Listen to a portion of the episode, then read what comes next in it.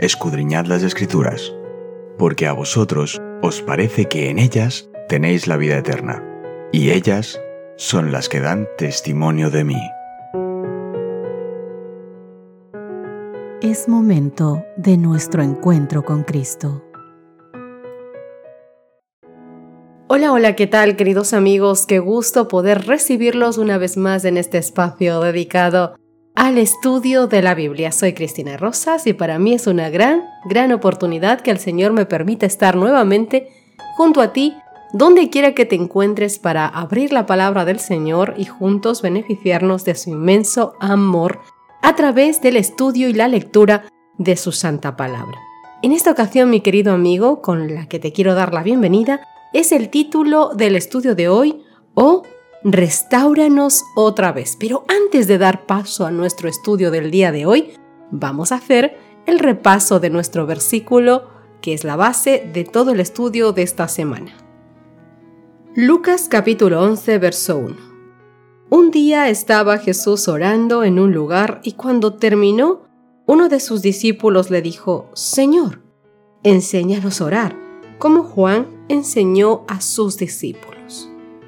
Una magnífica semana en la que estamos aprendiendo muchísimo de los salmos, queridos amigos, y en esta ocasión, para hoy jueves 11 de enero, vamos a leer Salmos capítulo 60, los versos del 1 al 5.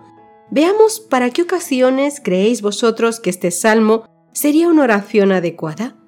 ¿Cómo podemos beneficiarnos de los salmos de lamento, incluso en momentos alegres de nuestra vida? Escucha con atención este pedacito del libro de Salmos número 60. Oh Dios, tú nos has desechado, nos quebrantaste, te has airado. Vuélvete a nosotros. Hiciste temblar la tierra, la has hendido, sana sus roturas porque titubea.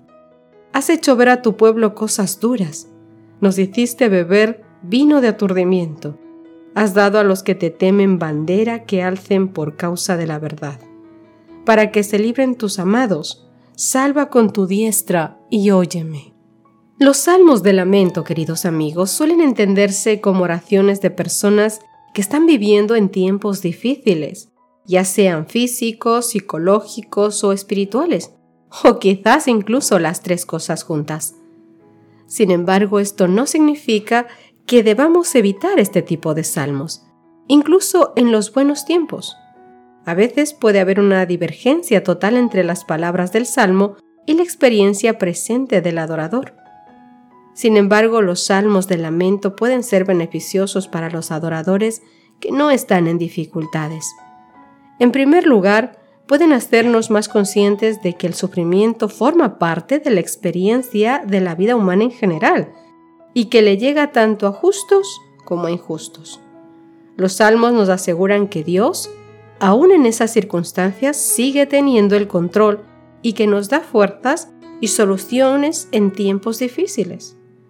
Incluso en este salmo, querido amigo, en medio de la angustia, donde dice el salmista, hiciste temblar la tierra, el salmista muestra su esperanza al final, en la liberación de Dios. En segundo lugar, los salmos de lamento nos enseñan a ser compasivos con los que sufren. Al expresar nuestra felicidad y gratitud a Dios, especialmente en público, debemos tener en cuenta a los más necesitados. Claro, puede ser que ahora la estemos pasando bien, pero ¿quién no conoce gente a nuestro alrededor que sufre terriblemente? Orar estos salmos pueden ayudarnos a no olvidar a quienes pasan por momentos difíciles.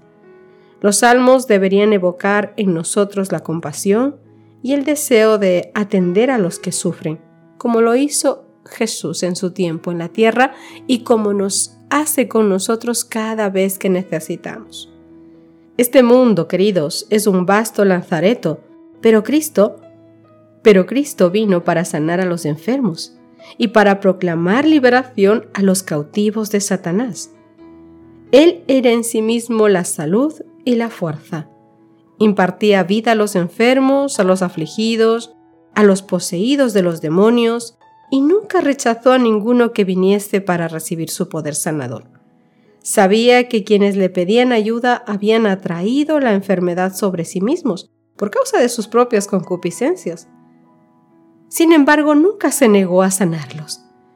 Y cuando la virtud de Cristo penetraba en estas pobres almas, quedaban convencidas de sus propios pecados, y muchos eran sanados de sus enfermedades, tanto espirituales como sus dolencias físicas.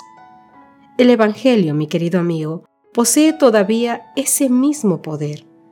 ¿Y por qué no habríamos de presentar hoy los mismos resultados? ¿A quién estás conociendo o conoces que esté en momentos de necesidad, que necesite no solamente de tus oraciones, sino también de que le ayudes de manera práctica? Sabes, Jesús es nuestra única esperanza. A Él podemos contemplarlo. Él es nuestro Salvador y podemos estar seguros y confiar en su palabra y depender de Él. Él sabe exactamente qué clase de ayuda necesitamos y podemos confiar seguramente en Él en que llegará en el momento más adecuado y necesario de nuestra vida. Si dependemos únicamente de la sabiduría humana para poder conducirnos, créeme, nos hallaremos en el bando de los perdedores pero podemos acudir directamente al Señor Jesús, pues Él ha dicho claramente, Venid a mí todos los que estáis trabajados y cargados, y yo os haré descansar. Llevad mi yugo sobre vosotros y aprended de mí, que soy manso y humilde de corazón, y hallaréis descanso para vuestras almas. Querido amigo, querida amiga que me escuchas, tú y yo tenemos el más grande privilegio, el inmenso privilegio de poder aprender de Él de nuestro Señor Jesucristo, que vino a este mundo como siervo para suplir incansablemente las necesidades de todos los hombres, y que al mismo tiempo Él, en su inmensa misericordia, tomó nuestras enfermedades y llevó nuestras dolencias sobre sí, para atender a todo menester humano. Él vino para quitarnos a ti y a mí la carga de la enfermedad, de la miseria y del pecado esa era su misión, ofrecer a los hombres completa restauración y vino para darnos salud, paz y perfección de carácter. Así que mi querido amigo, ahondemos más en el estudio de los salmos y pidamos cada día que el Señor nos restaure una y otra vez. Terminemos nuestro estudio de hoy con una oración. Oh Papito Dios, Tú mejor que nadie sabes lo que hay en cada uno de nuestros corazones, lo que aún está, Señor, por ser sanado, lo que aún, Señor, nos aleja de ti. Ayúdanos, Dios mío, y cada día permítenos tener un encuentro contigo, un encuentro personal contigo, Papá Dios, para que todas aquellas manchas de carácter que aún están allí y que nos alejan de ti, nos ayudes, Dios mío, a quitarlas. Que tú en tu inmensa misericordia y y con tu infinito poder, Dios mío, nos ayudes a ser cada día más parecidos a ti, y que nuestro carácter, Dios mío, cada día sea pulido para el cielo, para honrarte, para glorificarte y para alabar tu nombre en todo momento.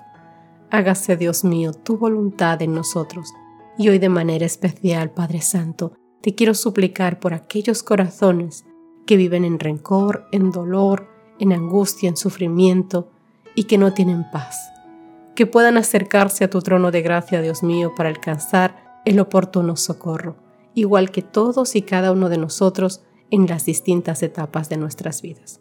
Gracias por ser nuestro papá y por darnos la bendición de poder acudir a ti en todos los momentos de nuestra vida. Gracias por ser nuestro Dios, nuestro refugio y nuestro castillo fuerte.